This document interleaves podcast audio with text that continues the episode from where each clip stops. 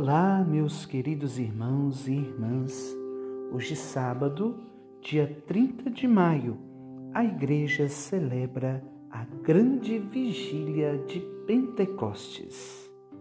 Sim, estamos encerrando o tempo da Páscoa, o tempo da ressurreição do Senhor, com a celebração do mistério, da promessa, do derramamento do Espírito Santo sobre os apóstolos. Nós poderíamos dizer que nós temos duas personalidades, dois perfis dos discípulos de Jesus: os discípulos antes de Pentecostes e os discípulos depois de Pentecostes.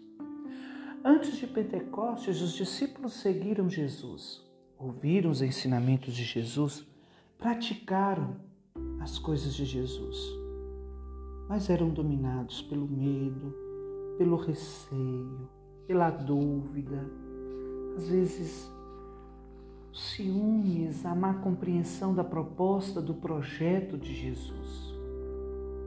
Mas no momento de Pentecostes, o Espírito Santo derramado sobre eles deu-lhes aquela certeza no coração, os dons o dom da ciência, o dom da sabedoria, o dom do entendimento, o dom do temor de Deus, o dom da fortaleza, o dom da confiança.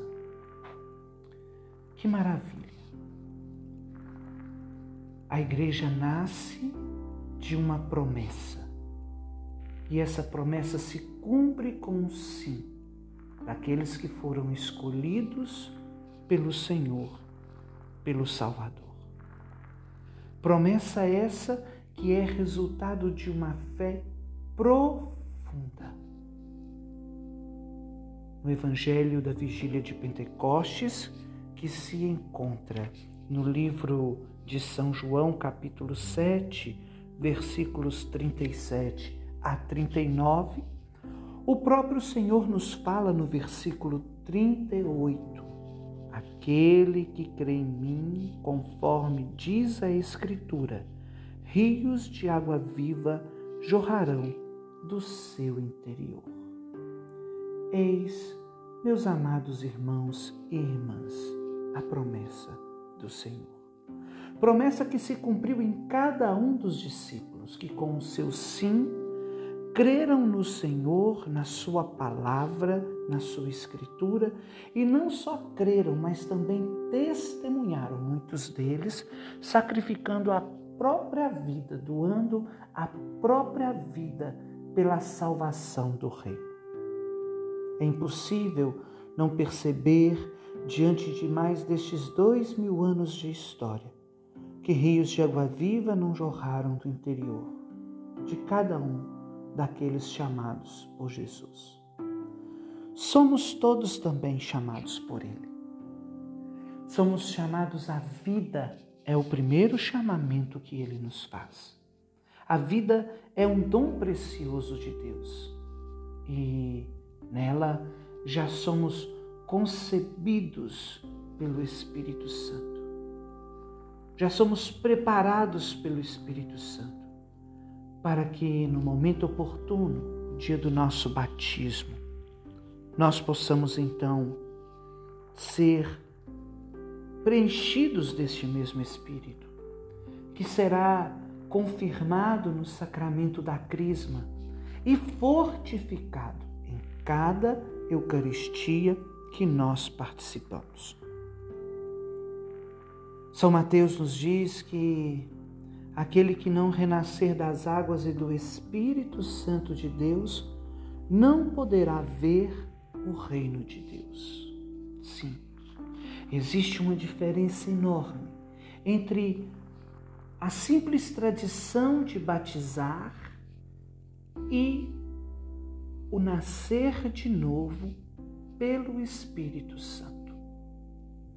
É justamente esta confusão que nós precisamos tirar a prova na nossa vida.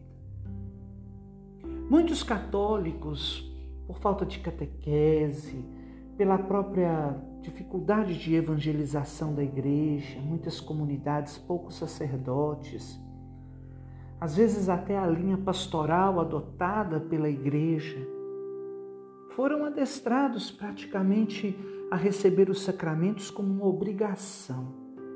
Batizaram por batizar, casaram por casar, fizeram a primeira comunhão por, como, por fazer, crismaram por crismar. E muitos até o fazem por medo de não ir para o céu, achando que o sacramento é uma fórmula mágica que vai nos deixar limpos, livres diante de Deus.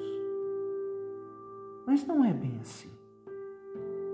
Diz o Catecismo da Igreja Católica que o sacramento é uma graça invisível de Deus que nós recebemos naquele ritual visível ao qual celebramos.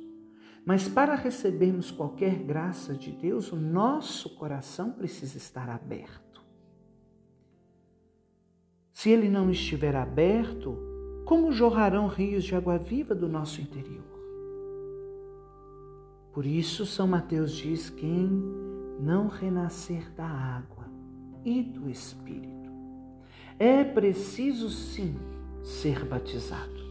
Mas não basta apenas receber as águas do batismo. É preciso, como Nicodemos, pedir a Deus a graça de nascer de novo nascer do alto, nascer do Espírito Santo de Deus. Este é o grande sentido de Pentecostes. Deus quer realizar um Pentecostes na sua vida, meu irmão e minha irmã. Sem o Espírito Santo nós não somos nada, nós não podemos nada, nós não chegamos a lugar nenhum. Não basta ser batizados. Apenas o batismo não nos garante o reino dos céus mas sim uma vida de um cristão batizado que mergulhou e se purificou nas águas do sacramento, mas viveu na graça do Espírito. Seja você este cristão. Que Deus abençoe você. Um ótimo fim de semana, uma ótima festa de Pentecostes. Em nome do Pai, do Filho e do Espírito Santo. Amém.